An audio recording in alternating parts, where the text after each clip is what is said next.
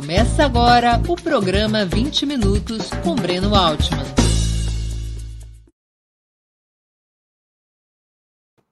Bom dia. Hoje é 27 de abril de 2022. Estamos dando início a mais uma edição do programa 20 Minutos. Nosso entrevistado é o cientista político Antônio Lavareda.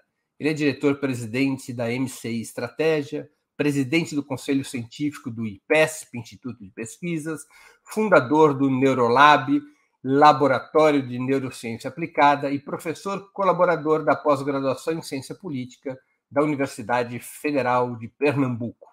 Um dos maiores especialistas brasileiros em pesquisas de opinião pública, teve destacada atuação em uma centena de campanhas eleitorais e é autor de vasta obra sobre o tema. Antes de começarmos a entrevista, queria pedir um pouquinho de paciência e atenção a vocês para o nosso imprescindível recado comercial. Opera Mundi tem como fonte de financiamento o apoio de leitores e espectadores. A sua contribuição, portanto, é decisiva para nossa manutenção e desenvolvimento. Você pode contribuir de cinco formas. A primeira delas, tornando-se assinante solidário de Opera Mundi em nosso site, com uma colaboração mensal permanente. Basta acessar o endereço operamundi.com.br barra apoio. Vou repetir, operamundi.com.br barra apoio. Segunda forma de contribuição, você pode se tornar membro pagante de nosso canal no YouTube. Basta clicar na opção Seja Membro em, nossa, em nosso canal nessa plataforma, bem diante de seus olhos nesse momento. Clique em Seja Membro e escolha um valor no nosso cardápio de opções. Terceira forma de contribuição. Durante a transmissão de nossos vídeos, você pode contribuir com o Super Chat ou o Super Sticker. Normalmente, apenas quem paga esse ingresso ou é membro contribuinte de nosso canal tem suas perguntas lidas e respondidas por nossos convidados. Quarta forma de contribuição. Se você assistir nossos programas após sua transmissão, nossos programas gravados, poderá contribuir através da ferramenta Valeu, valeu demais, também no canal de Opera Mundi no YouTube. Quinta forma de contribuição. A qualquer momento, você poderá fazer um Pix para a conta de Opera Mundi. Nossa chave nessa modalidade, nossa chave no Pix é apoie.operamundi.com.br. Eu vou repetir: apoie.operamundi.com.br. A razão social é última instância editorial limitada. Além dessas cinco formas de colaboração, lembre-se sempre de dar like, de clicar no sininho e de compartilhar nossos programas com seus amigos e em seus grupos. São ações simples que aumentam nossa audiência e engajamento, ampliando também nossa receita publicitária, tanto no site quanto no YouTube. Lembrem, saco vazio não para de pé. Se vocês gostam do jornalismo de Ópera Mundi, contribuam, colaborem, façam o que puderem fazer para que a gente possa ampliar o nosso projeto jornalístico. Bom dia, professor Lavareda. Muito obrigado por aceitar nosso convite. Uma honra ter sua presença no 20 Minutos. Bom dia, Breno. Bom dia a todos que estão nos assistindo nesse momento e é um prazer estar conversando com vocês sobre esse tema, sobretudo. Professor, a última repesquisa realizada pelo IPESP entre 18 e 20 de abril, no que diz respeito aos votos espontâneos, mostra Lula com 38% das preferências e Bolsonaro com 28%, enquanto a soma de todos os demais chega apenas a 8%. É uma está aqui na tela a tabela com esses números. Na apuração estimulada, os números ficam respectivamente em 45% para Lula, 31% para Bolsonaro e 15% a soma de todos os demais. É a tabela do, da intenção de voto estimulada, que está aqui no nosso gráfico. A essa altura do campeonato, podemos afirmar que a polarização entre Lula e Bolsonaro é irreversível? Olha, Breno, essa é uma pergunta que frequentemente é feita e legitimamente né, colocada pelos analistas, pelos jornalistas como você e outros. E faz todo sentido, né? Nós é, vamos ter, em outras palavras, uma campanha eleitoral propriamente dita, ou seja, naquele calendário oficial, com propaganda também de televisão e rádio. Nós vamos ter uma propaganda, vamos ter uma campanha bipolarizada, disputada, como foi aquela praticamente de 2006, uma eleição na qual os dois principais competidores tiveram juntos, tiveram somados mais de 90, quase 91% dos votos válidos, ou vamos ter uma campanha, uma eleição com formato mais triangular, ou seja, com um terceiro candidato de fato ameaçando a situação dos dois líderes, tornando a eleição mais é, uma taxa maior de competição e, como tal, mais imprevisível. A essa altura, nós podemos dizer o seguinte: aumentou bastante o grau de dificuldade de ingresso desse terceiro ou dessa terceira candidata num patamar realmente competitivo. Se você dá uma olhada bem, nesses números que eh, foram apresentados atrás, sobretudo da pesquisa, eh, eh, da pergunta espontânea, porque a pergunta espontânea é mais parecida a rigor com o que nós chamamos de intenção de voto. A rigor, embora denominada intenção de voto estimulada, essa intenção de voto estimulada ela é quase é uma medição de inclinação dos eleitores em relação aos nomes. Ela não é intenção de voto propriamente, mas quando você olha a intenção de voto espontânea, você vê que entre os, entre os eleitores que mencionaram candidatos, 90% ou mencionam ou mencionaram Lula ou mencionaram Bolsonaro. Não há sinal melhor do que esse para mostrar que a eleição até o momento é bipolarizada e há grandes dificuldades para mudar o seu formato. É possível mudar? É, mas precisará ocorrer alguma coisa muito é, surpreendente, alguma coisa muito forte que de fato leve as pessoas a é, reverem aí as suas escolhas até o momento. Lembre que outro, outro dado interessante dessa intenção de votos espontânea, Breno, 26%, um quarto das pessoas não apontaram nenhum nome. E aí, o, alguns analistas às vezes pensam, não, vamos olhar estimulada, porque tem muita gente aí que está aí na indecisão ainda, pensando em votar branco e nulo, etc. Mas olha, o número é, o percentual de 25%, 26% é extremamente parecido com o que houve de alienação eleitoral em 2018. A alienação eleitoral é a soma de votos em branco, os nulos e a abstenção. E isso tudo, na última eleição presidencial nossa, ficou em torno de 28%.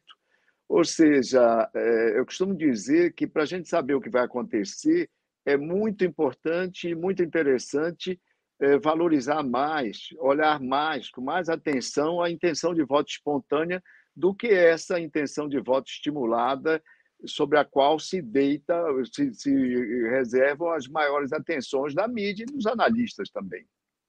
Professor, o senhor fez um estudo muito interessante sobre as eleições francesas.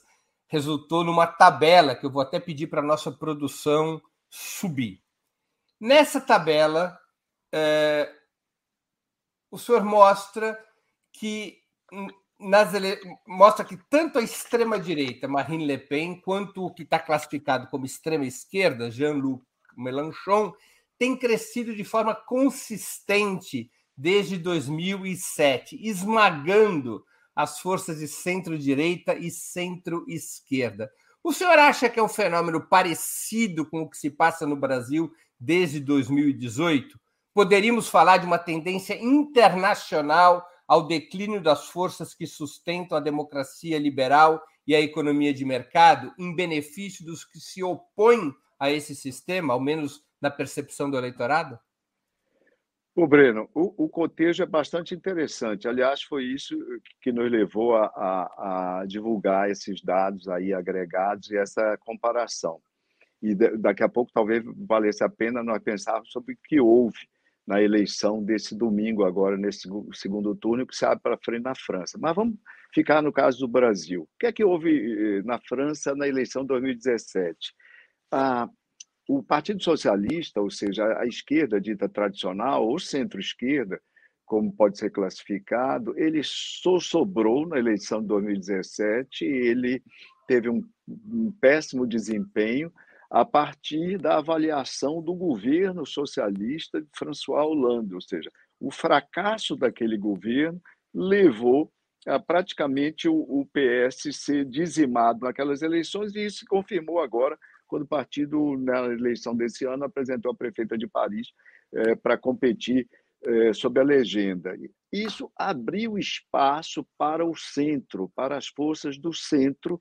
Que forças do centro essas? Foram construídas esse partido é, En Marche, o partido Macron, né, que, aliás, há um belo documentário no, na Netflix, Breno, sobre a eleição dele de 2017, vale a pena dar uma olhada. Pois bem, o Macron montou, organizou esse partido, atraindo pessoas da direita e do próprio Partido Socialista, do centro-esquerda, até porque ele tinha integrado, ele tinha sido ministro do François Hollande. Com isso, ele praticamente dizima em 2017 o Partido Socialista e também o Le Républicain, partido da direita tradicional francesa, Dom Chirac, Pompidou, toda uma, uma uh, corrente, toda uma linha de políticos relevantes da França uh, do pós-guerra. Pois bem, o, o, centro se apresenta, ele constitui o centro, na verdade, ele reconstitui, mas nós não vamos recuar muito na história aí da França.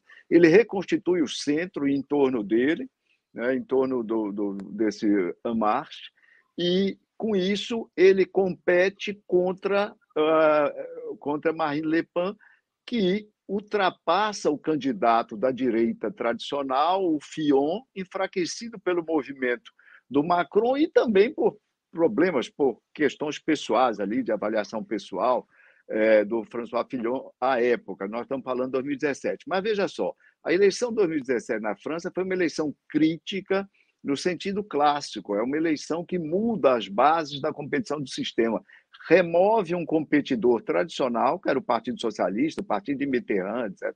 Tal, remove um competidor tradicional e introduz o que era de fato um outsider, porque o Macron foi um outsider de centro, mas um outsider naquela eleição contra uma candidata de extrema direita do sistema, que é a Marine Le Pen. E na eleição desse ano, 2022, eh, na França, nós tivemos uma reiteração dessa mesmo jogo, dessa mesma mecânica no segundo turno, ou seja, nós tivemos novamente a candidata do extrema direita, agora normalizada, ela já foi ultrapassada, já houve nessa eleição alguém mais à direita do que ela, o, jornalista, o Zemmour, etc., mais à direita.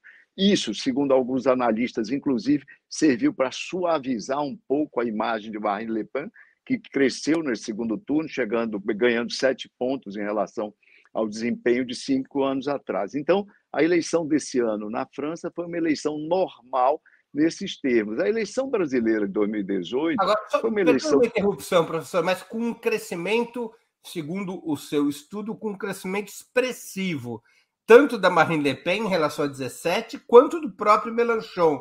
Quer dizer, as forças, o, o, o voto de centro se reduziu em relação a 17.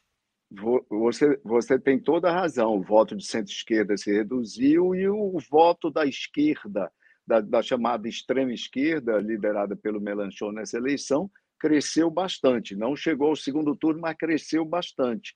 Há quem diga que nas próximas eleições nós vamos assistir, provavelmente na França, a um enfrentamento da extrema-direita com a extrema-esquerda. O Melanchon hoje, eh, eh, digamos, no Biro de Apostas, ele é visto como um franco é, nome uma, uma aposta bastante provável para estar no segundo turno nas eleições da França, que, pelo calendário, ocorrerão daqui a cinco anos. No Brasil, nós tivemos um movimento, eu queria chegar só nesse ponto, Breno, claro. para concluir. No Brasil, em 2018, nós não tivemos uma remoção do partido tradicional da esquerda. Por exemplo, o, o que houve com o Partido Socialista fora do segundo turno de 2017 equivale, equivaleria ao PT estar fora da disputa do segundo turno em 2018. Isso não ocorreu. O PT conseguiu se, se segurar nas pontas e não ser ultrapassado, inclusive por um candidato de centro-esquerda, que era o Ciro Gomes, e muito menos por qualquer nome, é, mas a, a extrema-esquerda também. Então, segurou-se o, o, o, candidato, conseguiu se manter o partido de esquerda ou centro-esquerda, como pode ser avaliado o PT, né? mas é um partido de esquerda tradicional, não pode ser chamado, nem deve ser chamado de extrema-esquerda, porque não faz nenhum sentido pela sua história, etc., e pelo espectro ideológico brasileiro. E quem foi substituído foi o partido de centro-direita. Aí a gente pode dizer, ver uma equivalência entre o destino dos republicanos, le republicano na França, e o PSDB, e o destino do PSDB, tanto na eleição de 2018 como agora, ou pelo menos até o momento, quando a candidatura do, do candidato ungido nas primárias do partido ainda é, patina num patamar bastante modesto. É, é, essa semelhança que nós podemos fazer. Nós vamos ter no Brasil também, pelo menos pelo que se vê até o momento, uma eleição também normal, que aqui é uma eleição normal tecnicamente, é uma eleição que reitera as forças, a mecânica básica do enfrentamento da eleição anterior. Professor, a desidratação da terceira via, que é apontada nas pesquisas, é mais favorável a Lula ou a Bolsonaro? Para a candidatura petista, seria melhor que a centro-direita tivesse um nome com certo vigor para barrar esse aparente retorno do voto antipetista ao campo do atual presidente? Olha, Breno, aí eh, nós precisamos. Frequentemente a realidade não é simples, né? e por isso as respostas, às vezes, também não, não podem ou não devem ser simples. Há vários ângulos para nós é, é, admirarmos ou olharmos essa questão. O primeiro deles, você já delineou. O espectro político-ideológico nosso e a representação desse espectro ficando mais plural é uma coisa boa para o PT, é uma coisa boa para a sociedade brasileira, uma coisa boa para uma parte importante da direita, para os liberais brasileiros, para os muitos empresários, intelectuais, economistas, profissionais liberais e parte da população em geral que comunga de valores liberais, de valores também conservadores no plano social, mas que tem uma ligação é, com a nova república, com o padrão de competição, com as regras democráticas da nova república mais forte do que os adeptos do presidente Bolsonaro, que é situado corretamente na extrema-direita do espectro e que nunca enganou os eleitores, nunca enganou a sociedade os jornalistas a respeito disso, desde a eleição de 2018, desde a campanha de 2018. Então, esse pluralismo é muito interessante, até porque nós temos que nos perguntar quem é que vai continuar representando essa banda do eleitorado brasileiro, que vai do centro até a direita nos próximos anos, na próxima década. Vai ser o bolsonarismo que vai continuar representando esse conjunto de empresários, de profissionais liberais, economistas, outros segmentos profissionais que partilham valores liberais, etc. E tal, mas, é, mas que tem uma forte convicção democrática, é isso, eles vão continuar a ser representados pelo bolsonarismo ou não, mas isso vamos, vamos deixar isso à parte. Então, quem beneficia, quem é beneficiado pela, é, pela inviabilização até o momento eu não, não gosto de fazer prognósticos assim definitivos, porque de um lado fica arrogante, de outro lado a gente é, afasta aí a possibilidade de, de, de, coisas imprevisíveis que, por exemplo, ocorreram em outras eleições. Então, quem é beneficiado por isso, no primeiro momento, é Jair Bolsonaro, se fortalece e recupera parte significativa dos seus eleitores. Na pesquisa do IPESP, quando o Moro saiu, Breno, ele de imediato ganhou quatro pontos na estimulada e depois nessa última ganhou mais um. Então ele ganhou cinco pontos após a saída de Moro, o que está longe de ser irrelevante. Isso fortalece suas hostes, isso dá um vigor, dá um entusiasmo para a campanha, para os seus aliados, bastante importante. De outro lado, também se abre, à medida que vai desaparecendo a terceira via, o que é que a gente tem? A gente tem a lógica binária e vai aumentando a chance da eleição eventualmente se resolver num primeiro turno. Ou seja, aqueles eleitores que ficarem entre essas duas candidaturas, parte deles votando de modo estratégico, ou seja, que, que é denominado comumente como voto útil, votando útil, né? optando por um voto útil na reta final da eleição, essa eleição tem tudo para ser resolvido no, no primeiro turno, se continuar assim, Breno. Só lembrando, em 2006, eu mencionei que 2006 foi a eleição mais polarizada eleitoralmente da história brasileira. Todo mundo fala em polarização nas campanhas, etc. Mas tomando-se polarização, bipolarização, como a concentração, como o volume da concentração dos dois competidores principais, a eleição mais polarizada eleitoralmente foi a eleição de 2006. Entre Lula lembrei... e Geraldo Alckmin, ironicamente. Lula e Geraldo Alckmin. Eu já lembrei que ambos tiveram 91%, mas devo lembrar agora que Lula não ganhou aquela eleição no primeiro turno por 1,4% do, dos votos apenas, é, Breno. Então, isso esteve muito perto de ocorrer e nesse ano pode ocorrer. O senhor acha que se pode falar, à luz das últimas pesquisas e com a queda da diferença entre Lula e Bolsonaro de janeiro para abril, segundo a pesquisa do IPESP, a diferença entre janeiro e abril na, na, na espontânea caiu de 25 para 20 pontos. Eu estou falando aqui de segundo turno. E no primeiro turno também caiu 20 pontos a diferença. Caiu de 20 pontos, que era 44 a 24, para 45 a 31. É possível falar em recuperação de Bolsonaro? É possível falar, deve-se, mais do que ser possível, deve-se falar em recuperação de Bolsonaro, e, ao mesmo tempo, é importante qualificar essa recuperação, Breno. Recuperação significa simplesmente retomada do apoio eleitoral de um contingente significativo de eleitores. Houve isso? Houve. Os números estão aí, os gráficos são irretorquíveis, né? indisputáveis. Ninguém pode, é, ninguém pode se colocar contra os fatos. Agora, é importante qualificar essa recuperação. Essa recuperação tem a ver, em última instância, de forma simplificada, com a saída de Sérgio Moro e as dificuldades, eh, dificuldades nas quais essa saída abrupta se inclui, mas também que não se restringe a elas, e as dificuldades de viabilização de uma articulação, de uma coordenação em torno de um nome que, depois de passar pelo estágio da política, ou seja, da coordenação das lideranças, se mostre também viável na dimensão fundamental, que é a dimensão eleitoral. Ou seja, nós, a viabilização dessa candidatura não depende apenas do acordo das lideranças, do acordo das direções partidárias. Vai depender, sobretudo, da adesão dos eleitores a essa oferta, eventualmente nova, ou pelo menos combinando candidaturas aí já postas. Pois bem, Bolsonaro, é, nesse vazio, Bolsonaro recupera eleitores de 2018 Inclusive porque esses candidatos e essas forças, Breno, talvez pudesse ser comentado em outro momento, tiveram até agora, manifestaram equívocos importantes de posicionamento. Eu não estou falando apenas de retórica, de explicitação de propósito, estou falando de posicionamento, bastante equivocado até o momento. Pois bem, Bolsonaro se beneficia com isso, é o grande beneficiário. Agora, se eventualmente Lula continua liderando, a terceira via desaparece, como eu disse há pouco, pode ser que Lula, ao fim e ao cabo, termine se beneficiando, porque a continuar liderando as pesquisas, isso inevitavelmente ocorreria. Não se deu até agora, Breno, um efeito gangorra.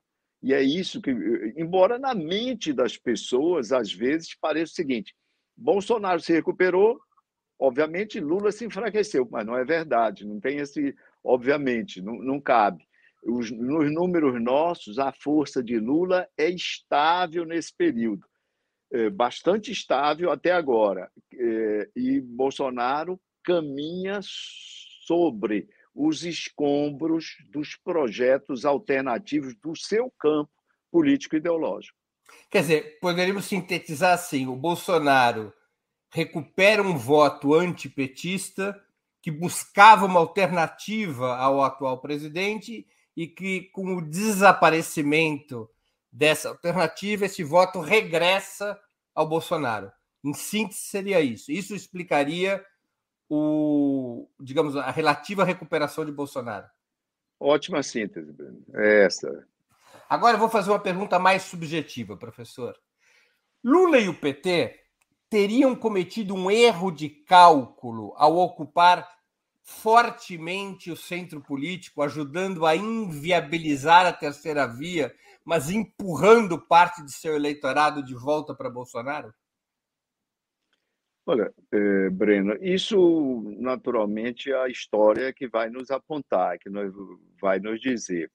É, quando o Lula faz esse movimento para o centro, em direção ao centro, e mais do que isso, ele faz um movimento em relação à direita, convenhamos, ao centro-direita, porque Geraldo Alckmin era da porção de centro-direita do PSDB, um dos elementos dos políticos mais importantes e também mais conservadores que o partido tinha entre suas lideranças fundadoras, é, só recuperando. Quando ele faz esse movimento, ele procura emitir o sinal de que não é uma candidatura, de que sua candidatura não era uma candidatura radical, como setores da imprensa afora, o, o bolsonarismo, obviamente, se preocupava em rotular, e rotular sistematicamente. Se você fizer um estudo quantitativo, Breno, você vai ver que a acusação de radicalismo à candidatura de Lula caiu bastante do ponto de vista de volume na imprensa. É, fica muito difícil, para, e até é inteligível, fica muito difícil para as pessoas olharem Lula ao lado de Geraldo Alckmin e dizer que aquilo é um projeto radical, revolucionário, de qualquer, com qualquer tipo de, de, de vocação extremista. Lula fez isso buscando menos do que os votos de Geraldo Bolsonaro, de, de Geraldo Alckmin, embora esses votos eventualmente possam vir a contar e ajudá-lo numa eventual vitória no segundo turno, no primeiro turno já, mas fez menos pelos votos e mais pelo simbolismo. O que é que podia ter ocorrido se Lula não tivesse feito esse movimento? Isso facilitaria, obviamente, a viabilização de candidaturas eh, desse espaço de centro-direita, ajudaria é, a alimentação dessas candidaturas, mas nós não sabemos a base eleitoral que essas candidaturas conseguiriam agregar. Porque o que, o que existe hoje, na verdade, quando a gente olha para. Por que, que o Lula, Breno, ele está no patamar, ele nem cresce nem cai, praticamente ele nem cresce nem cai desde o ano passado. Por que, que ele não cresce nem cai? É por conta da sua campanha? Porque ele tem acertado? Porque ele tem errado? Nada disso. A, a candidatura do Lula, a aceitação do Lula, os percentuais do Lula, eles é, prosperaram e se destacar na sociedade em grande medida, porque o Lula é alvo do que a literatura chama de prospectivo, prospectivo com uma base retrospectiva, é, com base no que o eleitor acha que esse candidato ou candidata já entregou para ele no passado, entregou para o país em termos de gestão, em termos de administração. Então, é por isso que o Lula não tem nem crescimento nem declínio na, na, nas suas intenções de voto, em grande medida, porque ele navega com base na sua avaliação retrospectiva. E, e essa avaliação, ele tem 58% de ótimo e bom, segundo a pesquisa nossa, apontou é, a última vez que foi feita, e esses 45% de intenção de voto estimuladas dele, 35%, 36% de intenção de voto estimulada, se abastecem nesse, nesse campo, né? nessa bolsa de avaliação de atitudes, de, de interpretação é, de sentimentos positivos em relação aos governos do ex-presidente. Não é isso. Esses votos não têm a ver exatamente por Lula ter avançado para o centro ou deixar de avançar. Sim, a, a, minha, a, minha, a minha questão diz respeito a um outro aspecto que era é, ao, ao inviabilizar relativamente, ao ajudar a inviabilizar a terceira via, será que não teria havido um retorno de votos a Bolsonaro maior do que o esperado? O que explicaria esse crescimento atual do Bolsonaro? É, eu não sei o que era o esperado. O esperado aí, eu não sei o que seria o esperado. Agora, vejamos, é, que é natural. Não, eu vou partir da pesquisa do IPESP, para ser mais, mais clara a minha pergunta. Porque o Lula está estabilizado em 44, 45, segundo o IPESP, desde dezembro. Lula não cresce nesse período. Nesse período, cai a terceira via e se recupera o Bolsonaro. Lula faz um movimento ao centro, nos últimos quatro meses, um movimento importante, com a candidatura de Geraldo Alckmin. A terceira via vai perdendo base eleitoral mas quem mais ganha é o Bolsonaro. Isso aqui não pode expressar um erro de cálculo? É, me parece que não, Breno, me parece que não.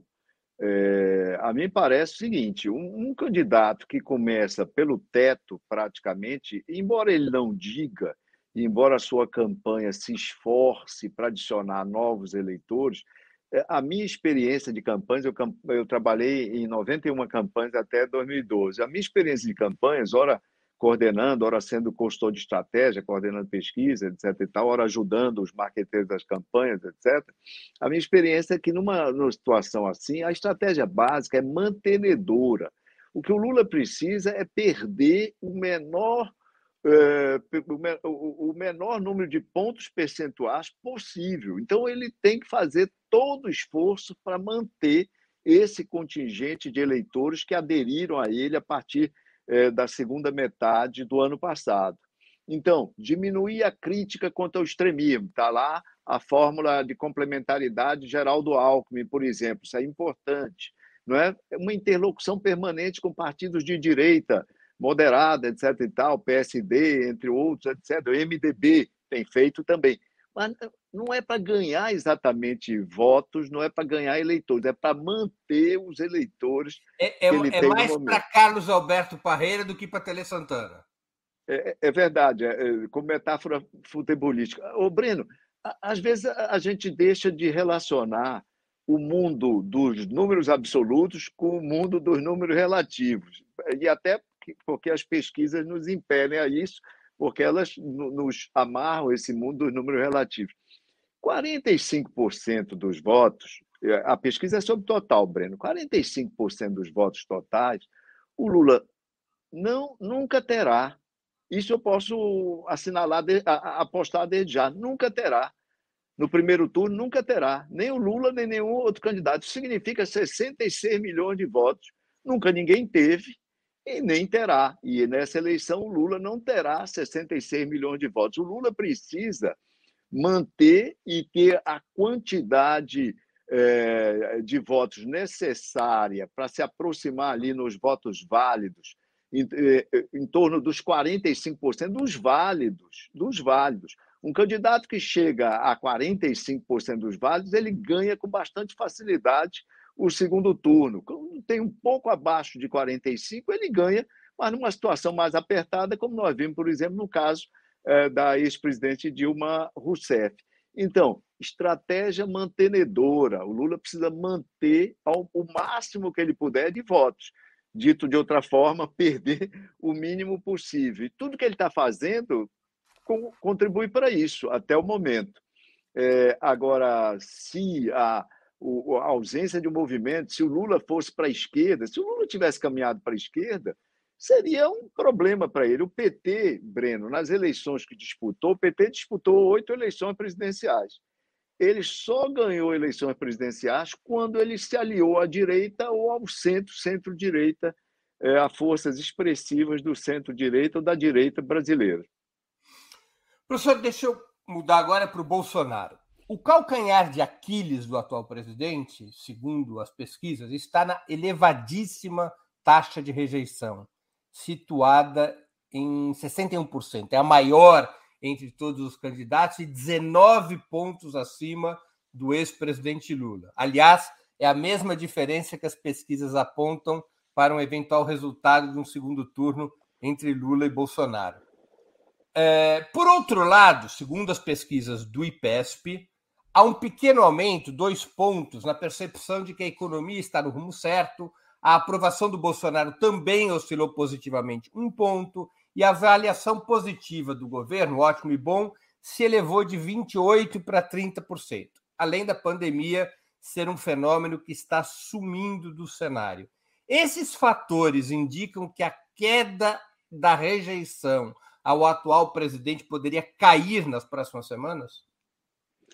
Olha, Breno, essa, essa queda da rejeição, obviamente, ela está associada ao noticiário negativo, aos fatos negativos que envolvem o governo. O principal deles é a economia é, e a inflação, custo de vida, as dificuldades enfrentadas pelos brasileiros.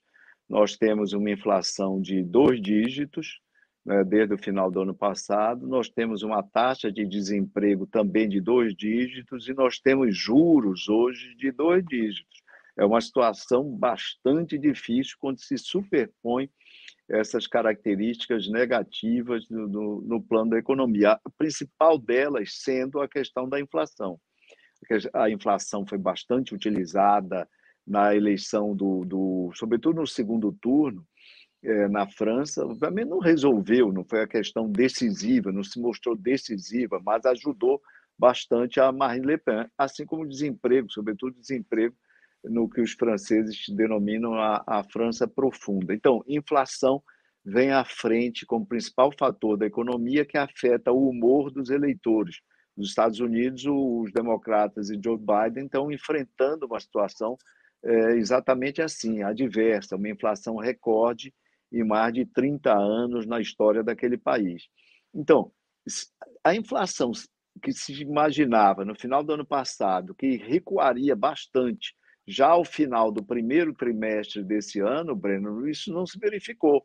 Isso está sendo postergado e as projeções oficiais mostram que, mais uma vez, nós vamos ter uma, uma inflação escapando à meta, escapando aos limites das metas estabelecidas pelas autoridades econômicas ainda esse ano.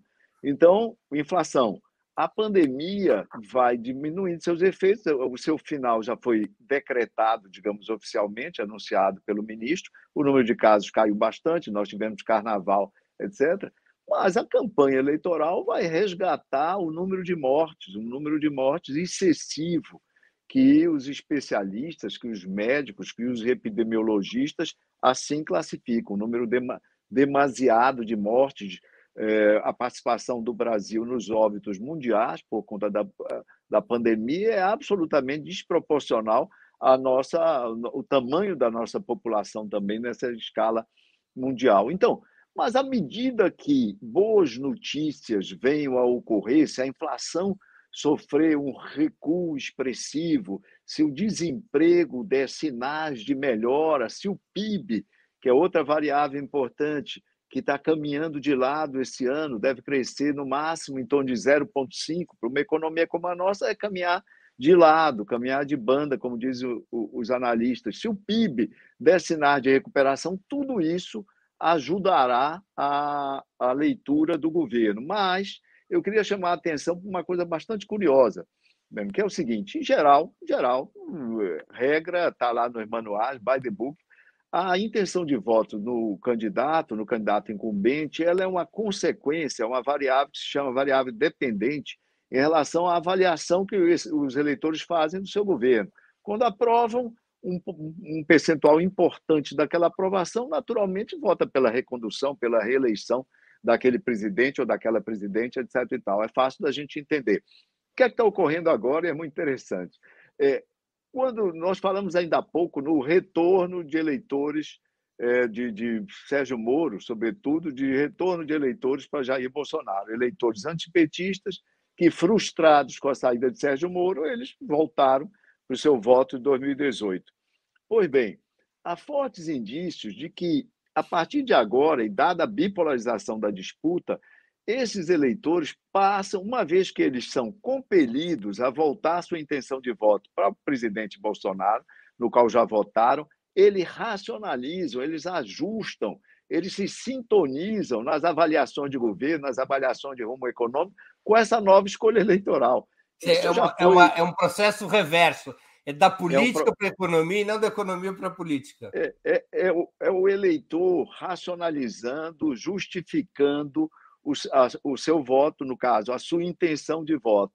Tá certo? Ele, que é no início do questionário perguntado, exposto, as questões eleitorais são obrigatoriamente expostas a ele no início do questionário, no ano eleitoral. É o normal, é o de praxe. Pois bem, o eleitor, depois de dizer que vai votar em Jair Bolsonaro, na espontânea, na estimulada, etc., quando perguntado sobre a qualidade desse governo, ele, por viés de consistência, Breno, ele, ele, ele aponta a, a opção positiva, ele avalia positivamente, ele aprova, etc. Tanto é que, que nessa última pesquisa do IPESP, a aprovação do governo, 34%, né, a aprovação já vai ficando parecida, se superpondo, sendo exatamente o mesmo número da intenção de voto de Jair Bolsonaro no segundo turno, Breno. Quer dizer, nesse caso, não se aplica a velha máxima, é a economia estúpida. No caso aqui é, é a política estúpida, ou seja, a política alinha a economia. A gente podia até ser mais focado, dizer, é o antipetismo estúpido. Entendi, isso alinha. O senhor acha que a economia não será o fator determinante? O fator determinante será a disputa entre o antipetismo e o antibolsonarismo? Não, a economia é sempre um fator importante. Ela comparece com é, com peso com peso que nós não podemos desprezar. Então, se as vamos dizer de outra forma, se o Brasil tivesse crescendo esse ano, Breno, a 4%, se o desemprego já tivesse em 8, 7%, se a inflação tivesse dentro da meta, 3, 4%, o Jair Bolsonaro teria um cenário francamente favorável para sua reeleição. Então, é fácil nós imaginarmos que a economia continua sendo a, a maestra né, do, do espetáculo durante os anos eleitorais. Agora, nós temos uma coisa rara, interessantíssima nesta campanha, e que a imprensa, é, Breno, não se debruçou sobre isso, pelo menos hum, que eu tenha visto, mas com a, a, a necessária atenção.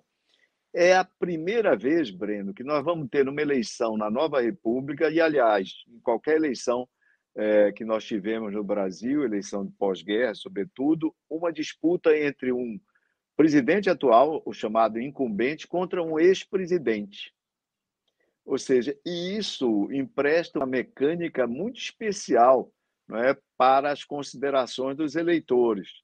O que entra em jogo assim, eu falei lá no voto prospectivo e retrospectivo. Pois bem, nós temos duas avaliações de governos em curso. Nós temos a avaliação do atual presidente, Jair Bolsonaro, competindo com a avaliação retrospectiva do ex-presidente Lula no conjunto dos seus governos. E essa é, essa é uma grande diferença. E, e é algo muito raro de ocorrer. No, e joga muito favoravelmente a Lula nesse momento. É, no momento muito favorável ao Lula. Óbvio que se, as se a conjuntura for absolutamente generosa com o governo Bolsonaro, a sua avaliação pode ou poderia melhorar bastante. Agora, ao que parece, o, o, apenas o antipetismo não daria, não dará a Bolsonaro o gás necessário para ultrapassar um governante, um presidente cuja avaliação retrospectiva é de ótimo e boa, é 58% na nossa última medição. É, apenas isso não dá. Agora, Breno, é, é, importante, os eleitores às vezes nos perguntam, me perguntam com frequência, Lavaria, esses números podem mudar? Eu digo, podem. Mudam em algumas eleições? Podem, podem mudar sempre. É, por exemplo, lá, já que nós, o presidente, o ex-presidente Lula compete nessa eleição, eu falei muito da eleição de 2006, não é isso, Breno? É, em abril de 2006, como é que estavam as pesquisas? A gente sabe que no final é, do primeiro turno, de, em, 2000, em 2006, é, Lula teve 37,1% dos votos e Geraldo Alckmin teve 31,1%. A diferença entre os dois foi seis pontos percentuais. E agora eu digo para quem esteja nos assistindo: nós estamos falando sobre votos totais, não sobre votos válidos. Porque os números apresentados das pesquisas, tá, tal como o Breno mostrava há pouco, são números sobre os votos totais. Então, seis pontos. Como é que estava a eleição em abril daquele ano, segundo o Datafolha? O Datafolha. Como é que estava a eleição daquele ano? O Lula tinha, na eleição em abril, tinha 39,2.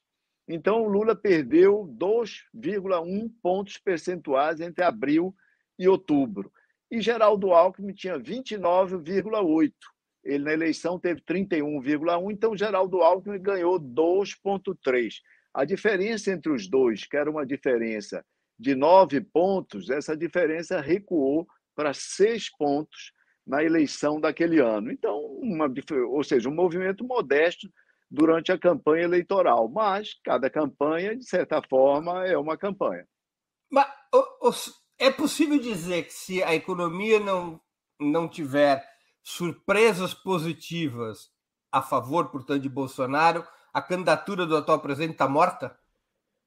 Olha, se a economia não der sinais vigorosos de recuperação, a campanha do atual presidente, a campanha, ele já é vitorioso no sentido de que ele vai para o segundo turno, Breno. Lembrar que no ano passado, em abril do ano passado, poucas pessoas apostavam que o presidente Bolsonaro estivesse no segundo turno de 2022.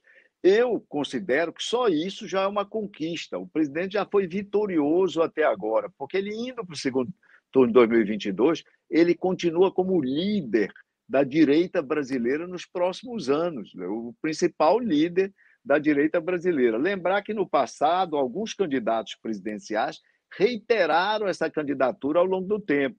Né? O general, o, o brigadeiro Eduardo Gomes foi duas vezes candidato da UDN, exatamente por conta disso. Então, o Lula mesmo, à esquerda, foi candidato várias vezes. Então, Bolsonaro já ganhou até o momento a condição de, salvo melhor juízo, liderar a direita brasileira durante os próximos anos, porque no segundo turno de 2022, do segundo turno, dificilmente ele será retirado, pelos que os números apontam até agora. Quanto a ganhar a eleição, obviamente ele vai ter, ele teria que desfrutar de uma situação econômica, produzir resultados, mostrar à população resultados econômicos muito melhores do que tem podido, tem conseguido mostrar até o momento, Breno. Com esses números aí, é, obviamente, pra, para o presidente ser vitorioso, ele dependeria, dependerá de alguma, de alguma obra do acaso.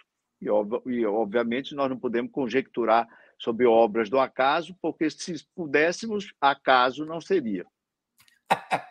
Antes de continuarmos, eu queria pedir novamente que vocês contribuam financeiramente com a Opera Mundi. A essa altura, estamos com quase 1.300 pessoas nos assistindo ao vivo e eu me dirijo a essas e a esses que nos assistem. Lembrem-se, há cinco formas de contribuição. A primeira assinatura solidária em nosso site, operamundi.com.br barra apoio. A segunda se tornando membro do nosso canal no YouTube, clicando em Seja Membro e escolhendo um valor do nosso cardápio de opções. A terceira é contribuindo agora mesmo com o Super Chat ou super sticker. A quarta é através da ferramenta Valeu, valeu demais quando assistirem nossos programas gravados. A quinta é através do Pix. Nossa chave é apoie.operamundi.com.br. Vou repetir. Nossa chave no Pix é apoie.operamundi.com.br. Nossa razão social é última instância editorial limitada. Quero também informar que estamos com uma promoção especial para quem fizer uma assinatura solidária de Opera Mundi. Receberá como brinde um dos famosos e charmosos bonés do Movimento dos Trabalhadores Sem Terra, o MST. A promoção vale para assinaturas anuais de qualquer valor ou mensais de pelo menos 48 reais. A gente está comprando boné diretamente do movimento, ou seja, um boné legítimo do MST. A assinatura solidária pode ser feita no endereço operamundi.com.br barra apoio eu repito, operamundi.com.br barra apoio. Pessoal, Opera Mundi não é uma igreja evangélica, mas nós dependemos do dízimo para continuar é, apresentando, oferecendo a vocês entrevistas como essa de hoje, com o professor Antônio Lavareda, um dos maiores especialistas em eleições nesse nosso país. Professor, o atual presidente parece estar repetindo a estratégia de 2018, radicalizando o seu discurso e a lógica da confrontação, absorvendo o que muitos chamam de sentimento antissistema.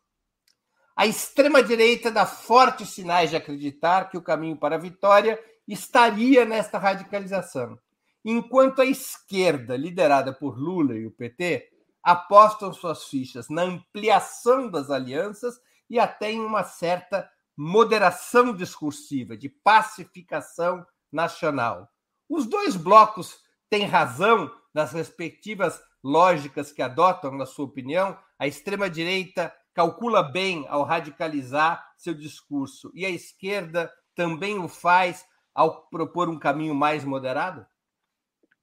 Olha, Breno, eu acho que a esquerda está certa em propor o caminho mais moderado e acho que a candidatura do presidente Bolsonaro também poderia fazê-lo, porque ela não tem, ela não está sob risco. Em geral, você precisa radicalizar seu discurso quando você, quando sua candidatura, quando a força que você representa está com o flanco à esquerda ou à direita, respectivamente, ameaçados. Não há nenhuma candidatura de direita mais à extrema, ou seja, não existe um Zemur na, na, no Brasil ameaçando Jair Bolsonaro, desqualificando, atacando sua postura como demasiada modera, demasiadamente moderada, tíbia, etc. Nada disso.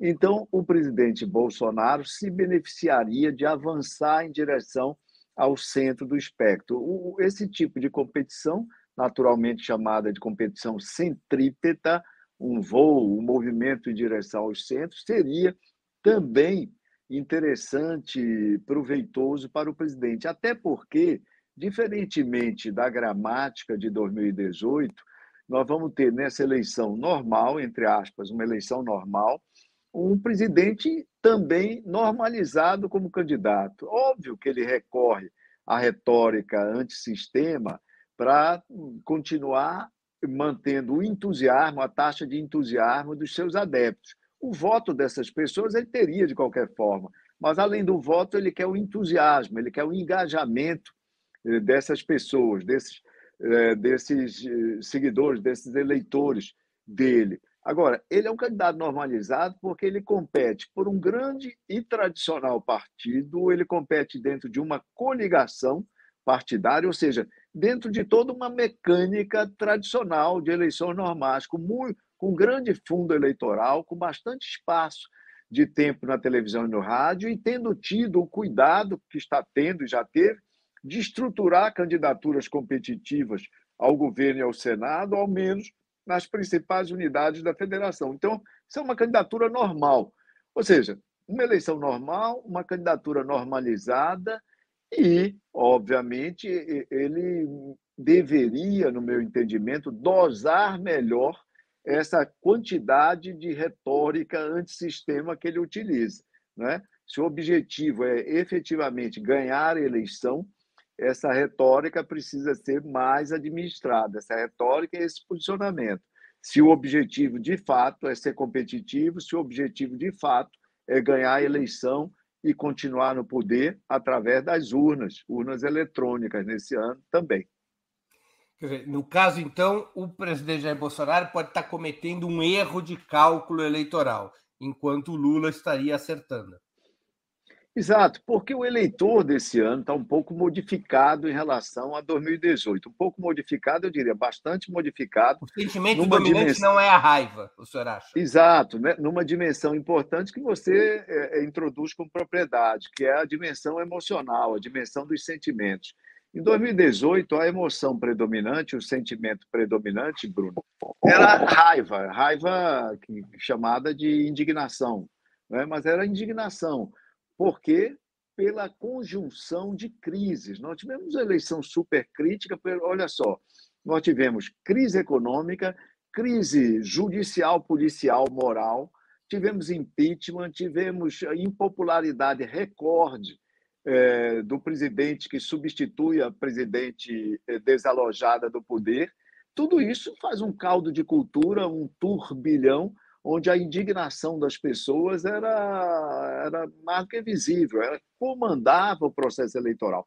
A gente está falando de emoções e sentimentos, lembrar, e isso não tem a ver com a literatura sobre inteligência afetiva, que é a literatura da ciência política, que contempla aí essa questão emocional presente nas escolhas eleitorais, mas aparece de outro lado, que é a literatura do Kahneman, o psicólogo que ganhou o prêmio Nobel em 2012, e aquele raciocínio dele, sistema 1 e sistema 2 é, como os sistemas de processo decisório. Ah, sistema 1, ultra rápido, reação, pronta reação, pronta resolução. Sistema 2, mais pensamento, mais raciocínio, mais cautela. A raiva, ela para, entrega as pessoas ao sistema 1 e fecha a chave do sistema 2. Pois bem, isso foi a, a, a, a indignação de 2018, foi o que ocorreu em 2018 para larga parcela do eleitorado. Veio a pandemia, a pandemia desligou o sistema 1, a pandemia trouxe o predomínio do medo, do receio, da cautela. E olha que a pandemia já se fez, efeitos da pandemia, efeitos dessa nova equação emocional, já se fizeram presentes, Breno, na eleição, nas eleições de 2020. Não por acaso nós tivemos a maior taxa de reeleição em, ter, em, em, dos últimos tempos, 63% dos prefeitos eleitos, foram, dos, dos prefeitos candidatos foram reeleitos. E os candidatos outsiders, porque o outsider é outro produto da indignação. O outsider de 2018 é um produto da indignação. Aliás, um bom tema para você explorar em outros momentos e com outros eh, especialistas, Breno, é a questão dos sinais de 2018 presentes em 2016. 2016 já havia uma sinalização forte do que ocorreria em 2018. É, o, o, João Dória era um outsider, embora encapsulado pelo PSDB. E o Calil era um outsider escancarado em Belo Horizonte, ambos competindo como antipolíticos. Pois bem, 2020, os antipolíticos não dão certo, os outsiders são alijados nos principais pleitos, juízes, coronel, delegado, capitão, qualquer profissão associada àquele naipe do sistema de justiça exitoso de 2018 não, não teve bom trânsito em 2020. Por quê? Porque a emoção, o sentimento predominante não era mais aquele de 2018. Era a cautela, a preocupação, etc. Nós o senhor acha que agora... nesse ano a raiva e a indignação estão sendo substituídos pelo medo e a cautela? Eu acho que a cautela vai continuar. A cautela de 2020 ela continua predominando nesse tempo. Óbvio que a retórica do presidente faz um notável esforço para recuperar aquela indignação, aquela raiva de 2018. É, é, é, um verdadeiro caça à indignação. Não é? O posicionamento, as atitudes do presidente, etc., é fazendo um, um reagrupamento, um toque de corneta, como num quartel, é, pretendendo que todos aqueles indignados de 2018 mais uma vez se apresentem, etc problema é que o presidente não é mais o candidato de 2018, ele é o presidente, ele é o incumbente. Então, os incumbentes são julgados pelos atos, pelos fatos, e não predominantemente pelas declarações, não predominantemente pelas intenções. E isso faz dessa eleição, como eu disse, é mais um fator, um fator preponderante para fazer dessa eleição uma eleição normal essa indignação, presidente é, vai ter êxito, já está tendo, para reagrupar parte significativa dos seus eleitores, mas isso não, não fornece o quantitativo suficiente para ele ultrapassar o desafiante ex-presidente, é, que, no momento e já há alguns meses, lidera as pesquisas. Breno. Professor, já é possível saber a essa altura, pelas pesquisas, se a indicação de Geraldo Alckmin para vice de Lula é um fator positivo, negativo ou neutro em termos eleitorais? Olha, Breno, eu já comentei anterior, é, parcialmente, quer dizer, eu já explicitei é, parcialmente minha opinião a respeito quando você fez uma pergunta próxima a essa anteriormente. Qual é o critério? Nós devemos pensar sempre qual é o critério e ver se essa escolha satisfaz algum critério. Né? Qual o critério de escolha de vice no Brasil e no mundo? É a complementaridade, Breno. Complementaridade das mais diversas formas. Complementaridade de gênero. Então, o presidente, o Biden e a Kamala Harris, é uma complementaridade. Complementaridade de faixa etária, complementaridade regional, complementaridade é, de, de, de, ideológica. Então, o caso do Lula-Alckmin é complementaridade ideológica para fins eminentemente simbólicos. Complementaridade ideológica para fins eminentemente simbólicos. Isso funciona? Ao que parece, sim. Como eu disse, a gente tem um sinal que é o arrefecimento das críticas e das qualificações, tentativas de qualificação é, do radicalismo dessa candidatura, seria expresso por essa candidatura. Não é? Porque o ticket completo, a chapa completa, é, desautoriza aí uma, uma qualificação de, de, de, radicalismo dessa chapa. Agora, é, do, do, lado do, do presidente Bolsonaro, qual é o critério utilizado para o, o vice-presidente Braga Neto? Aí é um critério totalmente novo. Nós estamos inovando, o Brasil está inovando nessa categoria. Breno, é, não sei sua opinião, na minha opinião, é uma, é, ele inova ao colocar, ao trazer um novo critério. É um vice-presidente que, na verdade, é um hedge, é um seguro, é uma cerca protetiva em relação a um mandato no qual se espera que os seus aliados sejam majoritários na, no Congresso e então isso é um seguro em relação aos próprios aliados é, congressuais. Já foi o Mourão, né? É, mas exato, é o, é o Mourão elevado mais se eu, uma vez. Se me ao... derrubarem, fica ainda pior. É, é, um, é um critério hedge, é um hedgeamento da, é, da vice-presidência. Um critério interessante. O Brasil é inovador frequentemente sobre os aspectos. Deixa eu fazer um comentário aqui. Em 1989, a candidatura do Lula, embora ela tenha perdido a eleição, temos que levar em conta que ter um partido muito pequeno. Mas a esquerda e o próprio candidato Lula é, teve uma embocadura, uma estratégia, um discurso antissistema, claramente antissistema. Deslocou o eleitorado de centro para a esquerda e chegou numa posição no segundo turno é, com 40 e perdeu a eleição por 47 a 53, chegou a 47% no segundo turno, sem ir ao centro, e isso garantiu pelo menos isso impulsionou a presença protagonista do Lula e do PT em todas as eleições posteriores. É uma, uma a, o recurso, uma estratégia antissistema desse tipo, no universo de hoje, daria errado? Eu acredito que sim, Breno. É, a, aquela candidatura foi exitosa, PT. Lembrar que o Lula ultrapassou o terceiro colocado, Leonel Brizola, por 0,6%. 500 né, mil votos. 0,6% dos votos. Foi uma, uma ultrapassagem é, imprevisível em larga medida. Todo o sistema trabalhava com a candidatura no segundo turno de Leonel Brizola.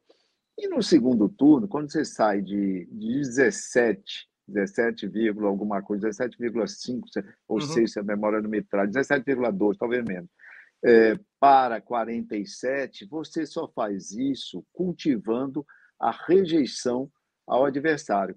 Segundo, no segundo turno, é a rejeição que determina o resultado da eleição.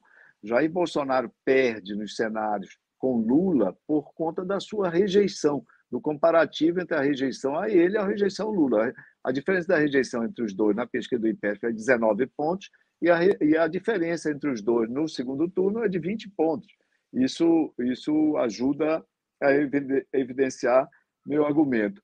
O Lula fez uma, uma campanha naquele momento antissistema. Na verdade, em 1989, nós tínhamos fechado a Constituinte, acabado a Constituição no ano imediatamente anterior, a última eleição tinha sido a de 1988, o sistema político estava fragilizado. A eleição de 1989, em grande medida, embora nós não tenhamos uma presidencial anterior para exatamente ficar completinho o quadro nas eleições, foi uma eleição crítica. Você veja o seguinte: o candidato, o partido, o partido habilitado pela, pela história recente para estar no segundo turno era o PDT foi ultrapassado pelo PT, o PT que desde então hegemoniza a esquerda brasileira.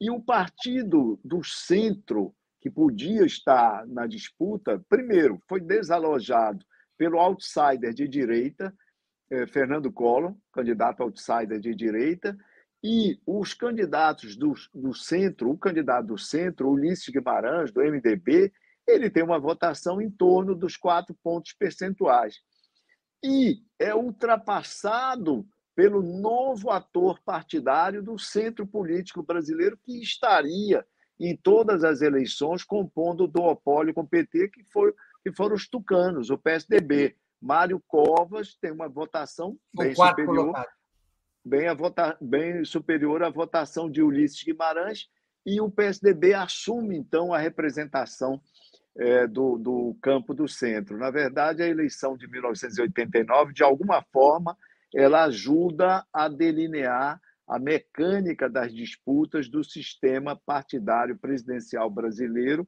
que se efetivaria a partir de 1994.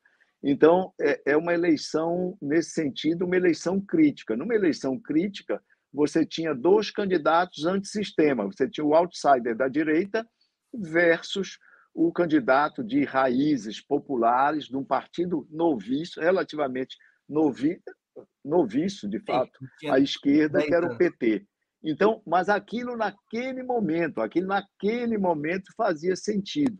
Depois de nós termos tido uma eleição em que o vitorioso foi antissistema em 2018, né, você ter agora uma campanha pela esquerda, com um candidato posicionado também como antissistema, numa eleição normal, numa eleição que predomina a ansiedade dos brasileiros pela resolução dos seus problemas econômicos, sociais, eh, o pós-pandemia cheio de incertezas, o país sai machucado dessa pandemia sob vários aspectos, 35 milhões de jovens das escolas públicas absolutamente é, é, prejudicados pela dificuldade de acesso ao ensino online nesse período, alargando ainda mais o fosso entre educação pública e educação privada, o que por si só promete mais adiante o, acentuar as desigualdades já tão duras, tão incrustadas no tecido social brasileiro. Tudo isso, uma, eleição, uma candidatura antissistema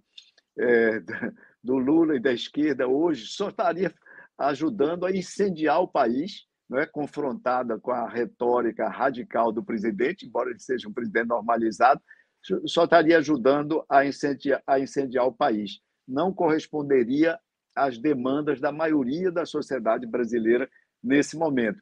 Lula está sendo está tá liderando as pesquisas, Breno, eu disse há pouco, não pelo que ele tem dito ou prometido agora. Ele tem ele está liderando as pesquisas pelo que ele representa, pela avaliação retrospectiva dele. É o, as pessoas estão votando no passado de Lula, no, ou no que elas leem como seu passado. E como elas veem um governo que, aos seus olhos, aos olhos da população, foi exitoso é, nos dois momentos em que esteve à frente da, da presidência da República, o ex-presidente Breno. Professor, a ida do Lula ao centro reabre chances para o Ciro Gomes? O, o Ciro Gomes Ciro poderia morder uma parte do eleitorado de esquerda desconfortável com esse com essa aproximação entre o Lula e a direita liberal? O problema é que o Ciro e o seu partido não têm essa tradição. É muito difícil, Breno, as pessoas escolherem um figurino e adotarem apenas no momento eleitoral, porque fica alguma coisa incongruente com a leitura e com a avaliação do seu passado, que é inevitável ao longo de uma campanha eleitoral. Essa não tem sido a postura de Ciro, ou seja, uma postura eh, de extrema esquerda. Ele tem competido e tem se identificado como um candidato de centro-esquerda, que às vezes migra para o centro, às vezes tenta cultivar eleitores de direita. Eu já disse certa vez que observar o itinerário percorrido pelos posicionamentos sucessivos de Ciro Gomes, às vezes dá uma, um torcicolo no observador. É difícil, de fato, né? porque são movimentos muito vigorosos é, em várias direções.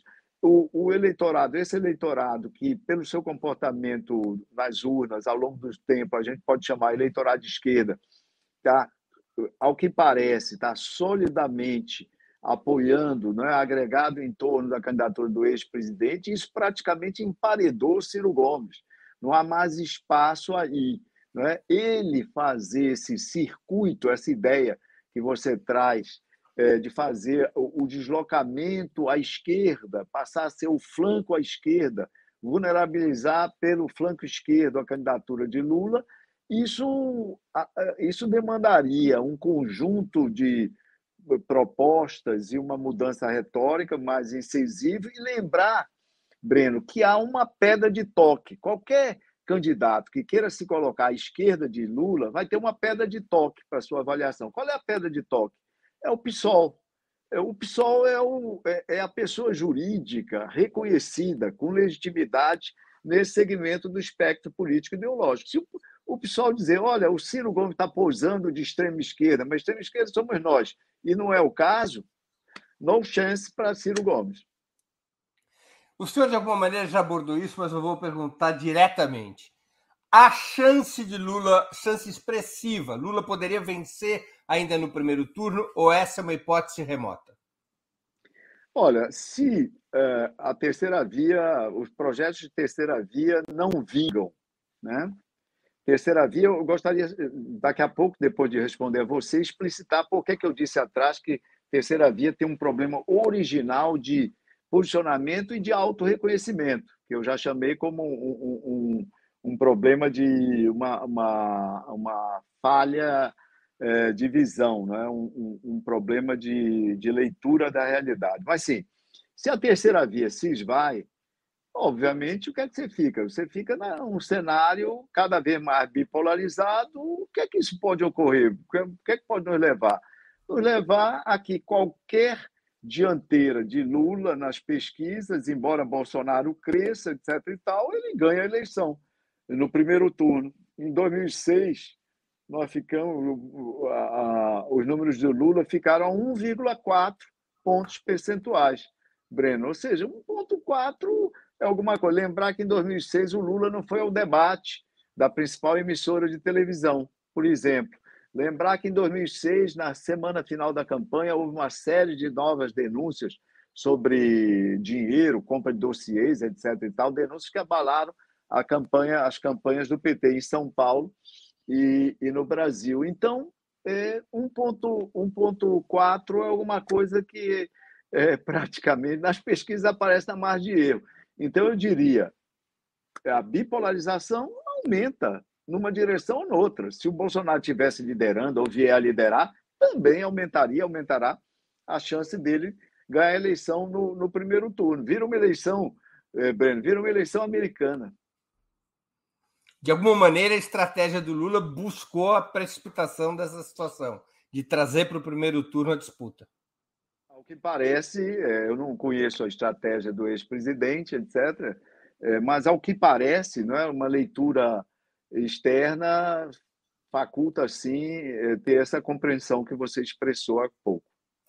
Professor, o discurso de Lula e sua pré-campanha combinam combina três estruturas fundamentais: a denúncia contra Bolsonaro, os malfeitos, a reivindicação do legado de governos petistas, dos governos do próprio Lula, que o senhor já sinalizou como o grande ativo da campanha, e a formulação de propostas para o futuro. Qual que deveria ser, segundo as pesquisas e o seu próprio ponto de vista, a mistura entre esses três elementos? Qual é o elemento central que pode permitir ao ex-presidente ampliar seu apoio eleitoral?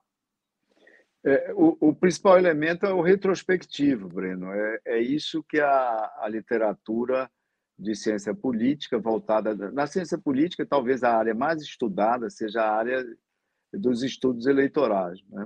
Então, ali você tem as teorias do voto, as teorias explicativas, etc. É essa teoria do voto prospectivo retrospectivo que nos diz que o grande esforço do Lula, o principal esforço, deve ser de resgatar os feitos do seu governo, né? para as gerações, inclusive, que vieram de, depois deles. Há 12 anos, o presidente, eh, o ex-presidente Lula, está distante do governo, ele próprio, deixando de lado a questão do governo da ex-presidente Dilma Rousseff. Então, há um grande quantitativo de brasileiros que não viveram, que não experimentaram seu governo. Também há outros que não lembram exatamente, e há outros ainda que têm uma memória é, que não processa adequadamente ou corretamente, na lógica dos petistas, as informações relativas àquele governo. Lembrar que a memória coletiva Breno, é tão plástica quanto a nossa memória individual. Pois bem, então é a partir daí que o, o, a campanha do ex-presidente Lula deveria, segundo a teoria, adicionar as suas eventuais propostas de governo, as iniciativas que virá a ter, etc., e, ao mesmo tempo, fazer. Central é o legado. E é fazer contrastes com o governo em curso. É, o, o, presidente, o ex-presidente Lula, ele é, lidera as pesquisas com base na sua avaliação retrospectiva. Ele ganhará a eleição, se vier a ganhar, com base na sua avaliação retrospectiva. É o passado que, nesse caso, governa o eventual futuro. Entendi. Professor, e o Bolsonaro, sem ter um legado importante para apresentar, qual é o ativo discursivo que ele pode ter na campanha? O presidente e a sua campanha provavelmente vão tentar, devem tentar fazer uma releitura do seu governo, uma releitura valorizando o que tenha feito, valorizando as conquistas explicando à nação porque não foi possível cumprir todos os seus compromissos e, obviamente, credibilizando as propostas de avanço que vem a ter. Isso é inevitável para um candidato incumbente. Um candidato incumbente não pode desprezar a imagem do seu governo. Ele é fruto, ou seja, o êxito eleitoral, né, embora tenha alguns componentes externos, como eu já disse, no caso, uma disputa bipolarizada, ele arrecadar já no primeiro turno a rejeição ao seu principal adversário é muito importante, mas, em última instância, prepondera a avaliação do seu governo. Como eu disse, o eleitor que não pode, que não tem condições de fazer avaliações circunstanciadas das promessas, das propostas, dos planos de governo, etc. e tal, ele se refugia na observação do, do governo que ele está experimentando, ou seja, no caso das ações do presidente e do seu governo, para estimar, né, para formular conjecturas é, sobre o que possa ser o futuro. Na verdade, às vezes, Breno, frequentemente não são nem opiniões a propósito, são sentimentos, ou seja, essas opiniões é um pouco de racionalidade mesclado com muita emocionalidade é, nesses casos. Professor, Lula faz uma ampla maioria entre os que ganham menos de dois salários mínimos, em particular as mulheres eleitores do Nordeste. Seria correto dizer que o ex-presidente, com maioria entre os pobres, agora deveria se voltar prioritariamente à disputa das camadas médias que antes apoiavam os candidatos do PSDB, os candidatos centristas, e que estiveram com Bolsonaro em 2018 e depois passaram à oposição. É, qual, é o, qual o senhor acha, pelas pesquisas, que deveria ser o foco do ex-presidente Lula? Disputar os pobres que ainda estão com Bolsonaro ou se dirigir às classes médias? Olha, Breno, em primeiro lugar, vou dizer que numa eleição você não pode fazer essa, essa sequência é, de forma muito rigorosa, porque enquanto você está falando, imagine se fosse possível uma candidatura, um candidato passar durante algum tempo a falar apenas para a classe média alta e para os mais ricos. Enquanto ele estivesse fazendo isso, os eleitores mais pobres estariam se, se sentindo eh, esquecidos ou, ou sem atenção, desassistidos do ponto de vista de atenção, de comunicação da campanha. Então, o candidato tem que se reportar a todos os públicos, é, e eu lembro que, naturalmente, é, se, nós imaginarmos qual é o público primário do, do ex-presidente Lula, o público primário dele são aqueles 32% dos eleitores brasileiros que votaram em Fernando Haddad no segundo turno é, de 2018. O presidente Lula turno. precisa estar atrás desses eleitores. O segundo público, que é muito importante, são esses 58% que o avaliam como avaliam o seu governo anterior como ótimo ou bom. Ele deve se voltar a todos os segmentos que compõem essa, esse conjunto que dá essa avaliação superlativa, quase seis em cada dez brasileiros avaliando positivamente seu governo. E terceiro público, muito mais amplo, né? mas também ele deve focar aqueles 80% de brasileiros que, no final do seu último ano de governo, em 2010, o aprovavam né, aprovava o governo Lula. Eu estou dando aí um percurso de tamanhos diferenciados, obviamente, o primeiro e o segundo contingente dentro, incluídos nesse terceiro. Então, é, o, o ex-presidente Lula pode e deve falar a vários públicos, ele não precisa fazer é, economia de esforços, nem economia de segmentos que eventualmente venha contemplar no seu, no seu discurso e na sua comunicação de campanha. O perfil, portanto, que o Lula escolheu de pacificação nacional é o que pode é, resolver esse diálogo com um público mais amplo. Exata, exatamente, Breno. É por aí. Se, se, o, se o Lula estivesse caminhando à esquerda, como de certa forma o PT fez no primeiro turno de 2018, uhum. inclusive na escolha da sua candidata a vice-presidente estivesse fazendo esse percurso, ele estaria, em certa medida, se descolando de parte desses 45% que ele tem hoje como intenção de voto, de parte importante dos 58% e ainda bastante, né, um movimento de, de alijamento de parte significativa daqueles 80% que já o aprovaram lá atrás, é, 12 anos atrás. Professor, nós estamos chegando ao fim da nossa conversa, infelizmente, e eu queria fazer duas perguntas que sempre faço a nossos convidados e convidadas antes das despedidas. A primeira, qual livro o senhor gostaria de sugerir aos nossos espectadores? E a segunda, qual filme ou série poderia indicar a quem nos acompanha? Olha, eh, Breno, o, o livro que eu recentemente li, que me chamou a atenção, que eu acho que vai fazer bem para todo mundo, né? Quer se interesse por política, quer não se interesse, porque é uma história de vida é, muito muito instigante para quem lê, etc., é uma biografia, a última biografia lançada da Angela Merkel. Está é, tá aí, é, escrita pela Kate Martin. É, eu acho que vale a pena. A, ela, é, ela é húngara, se não me engano, a Kat, eu não sei se é Kat, Kat, a pronúncia exata do seu nome. É, vale a pena dar uma olhada na história da Angela Merkel. Eu acho que, à medida que o tempo passar, né, a importância dela né, para o mundo ocidental, para a Europa e para o mundo ocidental, vai ser cada vez mais sou, eu estou entre aqueles que desconfio que se a Angela Merkel tivesse à frente da Alemanha nesse momento, não é que o destino da guerra, da Rússia, da invasão da Ucrânia, etc., que isso tivesse sido radicalmente diferente, mas a administração disso, o enfrentamento diplomático disso, é, mesmo as medidas do Ocidente em relação à Rússia poderiam ser diferentes e talvez mais efetivas ou mais é, com maior grau de consequência. Então esse é o livro. O, o a série, o, o, o filme que eu assisti recente é, e obviamente eu vinha acompanhar o final do, do segundo turno e o pós é, segundo turno na França, o, o, o filme é um filme da Netflix, é um documentário sobre Macron de 2017 sobre a, a, aquela sua primeira vitória. É, é interessante nós lembrarmos, Breno, que o Macron ajudou a destruir o sistema político francês. Destruir, literalmente destruir.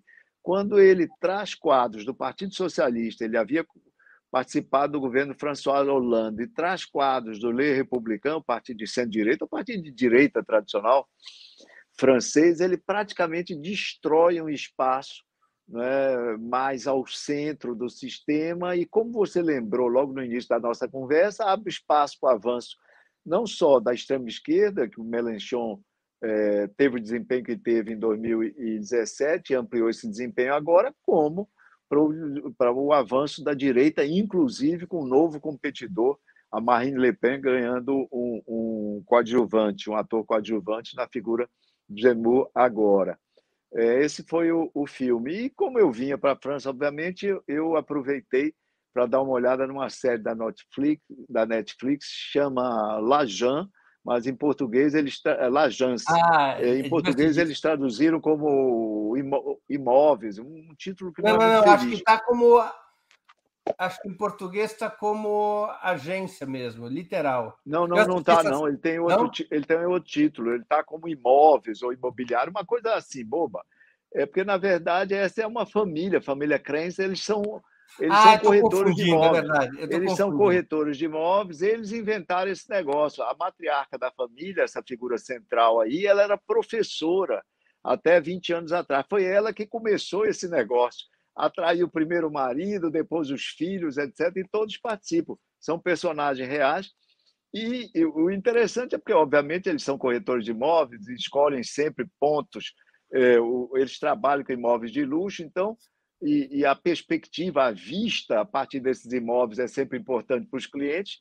Então, é uma forma de você ver os monumentos de Paris por uma ótica bastante privilegiada. Então, foi por isso. Então, o, o, o Lajance, para quem se interessar por imóvel, que não é o meu caso, nem o seu caso, mas também eu, me, eu até me interesso mais, mas é, é, talvez não seja o seu caso, de muitos que não estão ouvindo, é, dê uma olhada nele. Mas se não se interessarem e, e não tiverem vindo a Paris ou não quererem rever Paris, não é o caso de assistir essa série. Mas ela vale a pena. nos outros, nas outras situações.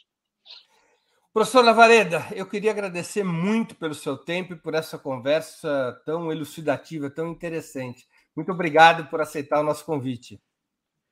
É, muito obrigado pelo convite, Breno. Obrigado a Laila aí que ajudou aí na, na no apoio para a nossa para a viabilização desse encontro aqui. Quero dizer, parabenizar o seu programa, que é referência aí. Muita, eu nunca havia participado, mas já havia é, ouvido falar bastante, já tinha é, ouvido, assistido, ouvido e assistido trechos de entrevista, e quero dizer que você tem o raro mérito de produzir é, os 20 minutos de maior duração da história da internet brasileira. Obrigado, professor. São 20 minutos quânticos, eles podem ir a 90 minutos. Muito obrigado, professor, muito obrigado. Eu queria. Até mais. Até mais. Também agradeço a todos e todas que assistiram esse programa, em especial aqueles que puderam fazer contribuições financeiras ao nosso site e ao canal de Opera Mundi no YouTube. Sem vocês, nosso trabalho não seria possível e não faria sentido. Um grande abraço a todos e a todas. Para assistir novamente esse programa e a outras edições dos programas 20 Minutos, se inscreva no canal do Opera Mundi no YouTube. Curta e compartilhe nossos vídeos. Deixe seus comentários. O jornalismo de Opera Mundi é mantido com o seu apoio. Faça uma assinatura solidária em www.operamundi.com.br. Com um pequeno valor mensal, você nos ajuda no desenvolvimento de um jornalismo independente e de qualidade. Obrigado pela audiência e até a próxima.